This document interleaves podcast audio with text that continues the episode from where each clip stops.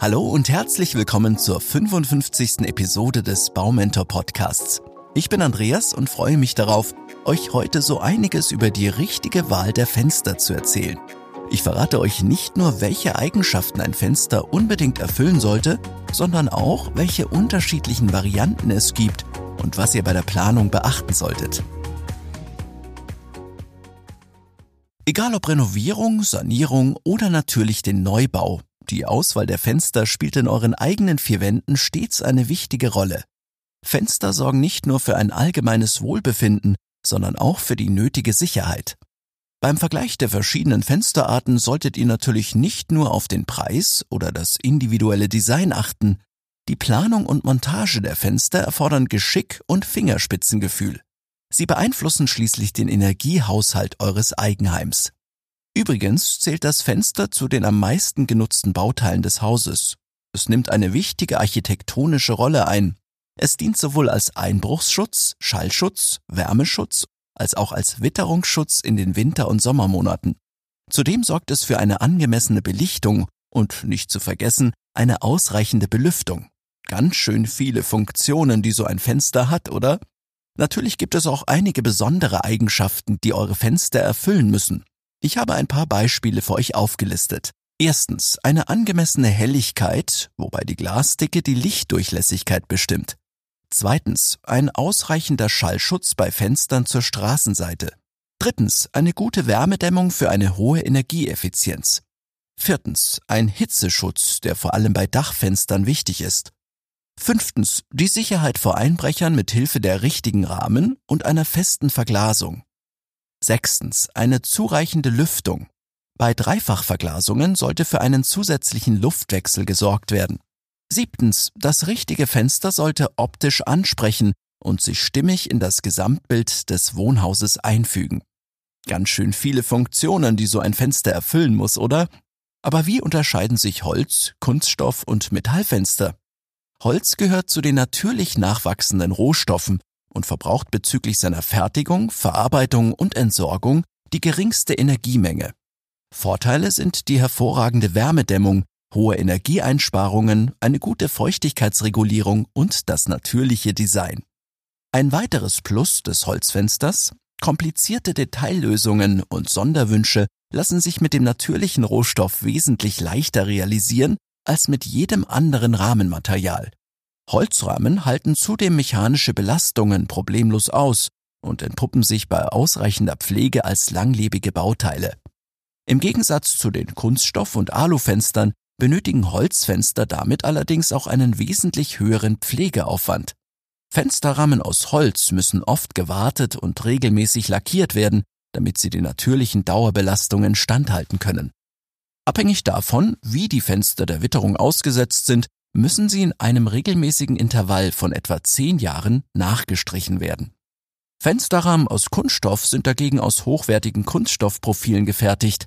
Thermoplastischer Kunststoff weist hervorragende Dämmeigenschaften auf, während Hart-PVC für Formstabilität, Dichte, hohe Wärme- und Schalldämmung sowie Wetterschutz garantiert. Kunststofffenster sorgen bei Renovierungen und Neubauten für eine sehr individuelle Architektur, so lassen sich neben den klassisch symmetrischen Formen auch asymmetrische Ideen problemlos umsetzen. Ein großer Vorteil der Kunststofffenster gegenüber den Holzfenstern? Der Kunststoff macht die Fensterrahmen sehr langlebig und pflegeleicht, zudem müssen sie nie gestrichen werden. Allerdings lädt sich der Werkstoff statisch auf, wodurch die Rahmen verstärkt Staub, Schmutz und Rauch anziehen. Zudem vermitteln die PVC-Rahmen ein weniger warmes Wohnambiente als beispielsweise die Holzrahmen. Kommt es zu einem Brandfall, stellen die Kunststoffrahmen ein Gesundheitsrisiko dar, denn der brennende Kunststoff bildet das krebserregende Dioxin. Alufenster sind bekannt für ihre besondere Stabilität, Robustheit und Langlebigkeit. Zusammen mit großen Glasfronten versprechen diese Rahmen eine eindrucksvolle und moderne Optik. Falls ihr euch bunte Rahmen wünscht, werdet ihr bei den Alurahmen garantiert fündig. Die größte Farbvielfalt verspricht nach wie vor das widerstandsfähige Leichtmetall, da es sich gut einfärben lässt. Farbige Legierungen halten auf dem Werkstoff lang und verblassen nicht. Dank ihrer robusten Bauweise benötigt der Alurahmen keine oder sehr wenige Wartungen. Aber es gibt auch Nachteile, nämlich die Wärmedämmung und der Preis. Da Metall in der Regel nicht zu den wärmedämmenden Werkstoffen gehört, wirkt sich dies negativ auf die Energieeffizienz aus. An dieser Stelle muss während der Herstellung durch eine stärkere Verglasung und Kunststoffeinsätze nachgeholfen werden, wodurch sich jedoch der Preis für die Fenster erhöht. Die verschiedenen Materialien kennt ihr nun also. Ein Punkt, den ihr bei der Fensterauswahl ebenfalls beachten solltet, ist der der richtigen Öffnung. Auch hier gibt es von Fenster zu Fenster Unterschiede. Sieben Fensterarten möchte ich euch kurz vorstellen. Erstens das Drehflügelfenster. Hier schwenkt der Flügel des Drehflügelfensters in den Raum hinein, bleibt allerdings an der senkrechten Bandachse des Rahmens fixiert. Zweitens das Kippflügelfenster. Kippflügelfenster zeichnen sich durch Fensterflügel aus, die zum Öffnen unten um die waagerechte Achse bewegt werden. Bei dieser Öffnungsart könnt ihr zudem wählen, ob die Öffnungsrichtung nach innen oder außen gerichtet werden soll. Kippflügelfenster kommen hauptsächlich in Neben- oder Kellerräumen zum Einsatz und dienen dort als Oberlichter. Drittens das Drehkippflügelfenster. Diese Öffnungsart kombiniert das Drehen sowie das Kippen in einem Flügel. Eine Vielzahl an Herstellern bietet die Drehkippflügelfenster mit verschiedenen Kippstufen an. Viertens das Klappflügelfenster. Klappflügelfenster finden sich oft im Dach- oder Gartenbereich. Da sich dieser Fenstertyp von außen nur schwer reinigen lässt, wird er überwiegend im Erdgeschoss verbaut oder für Wintergärten verwendet. Zum Öffnen werden die Flügel um die obere, waagerechte Achse bewegt. Fünftens. Das Schwingflügelfenster.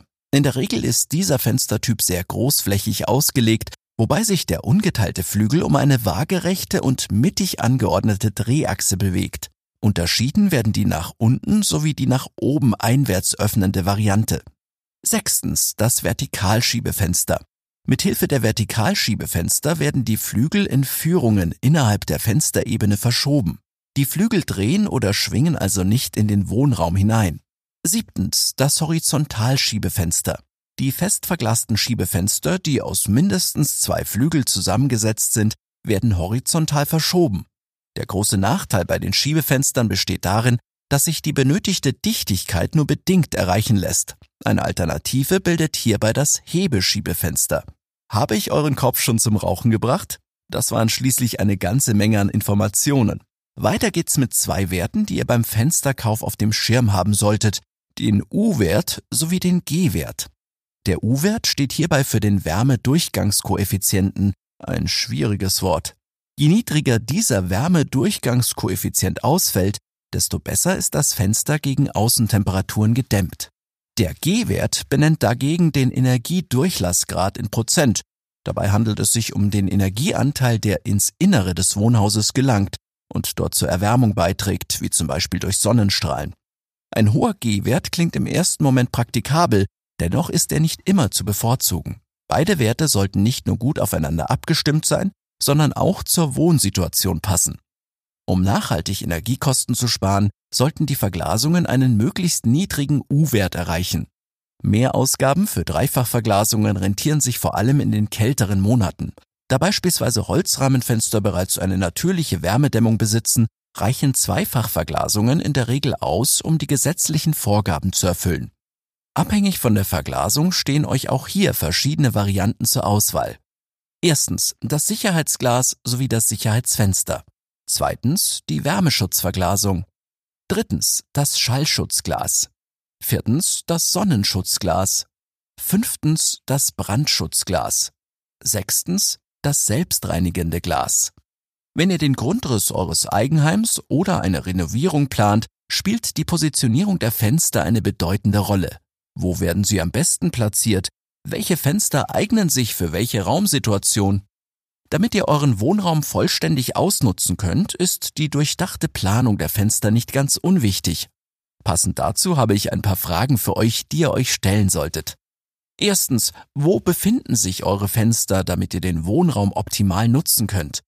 Zweitens, wie groß sollen die Fenster im Raum sein? Drittens, wurden große Möbelstücke bereits eingeplant? Viertens, ist genügend Platz für breite Glasflächen vorhanden? Fünftens, wollt ihr eure Fenster nach links oder rechts öffnen? Sechstens, sind die Räume zu klein und benötigen schmalere Fenster?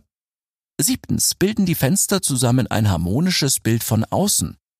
Alle Fragen beantwortet? Dann kommen wir nun zum Endspurt dieser Episode. Wie ihr in den vergangenen Minuten sicherlich gemerkt habt, gibt es eine Menge Faktoren, die den Kauf des richtigen Fensters bestimmen. Für euch als Bauherren stehen heutzutage Themen wie Design, Energieersparnis, Farbgebung, Komfort und Sicherheit im Fokus. Fenster bilden das äußere Antlitz des Eigenheims und sind zum Wahrzeichen eines jeden Hauseigentümers geworden. Freie Sicht aus dem Haus, frische Luft für bessere Lebens- und Arbeitsqualität und dabei viel gesundes Tageslicht im Haus. Große Glasflächen mit schmalen Rahmenprofilen bestimmen die Optik moderner Fenster. Hört hierzu gerne mal in Episode 40 rein, wo ich euch mehr über die Bedeutung von Tageslicht erzähle. Fenster werden sich auch in Zukunft weiterentwickeln, aber keine Sorge, mit einem guten Fenster seid ihr heute schon auf der sicheren Seite und sorgt für eine angenehme Wohlfühlatmosphäre in euren eigenen vier Wänden. Und genau darauf kommt es an. Ich bedanke mich jedenfalls, dass ihr auch dieses Mal wieder mit dabei gewesen seid. Wenn euch die Episode Spaß gemacht hat, dann empfehlt sie gerne weiter oder gebt eine Bewertung ab. Wir hören uns natürlich weiterhin jeden zweiten Mittwoch. Übrigens, kennt ihr schon unsere kostenlosen Hausbau-Checklisten? Diese haben wir erstellt, um euch bei bestimmten Themen unter die Arme zu greifen. Den Link dazu findet ihr in den Show Notes. So, das war's nun aber wirklich. Beste Grüße, euer Andreas und das gesamte Baumentor-Team.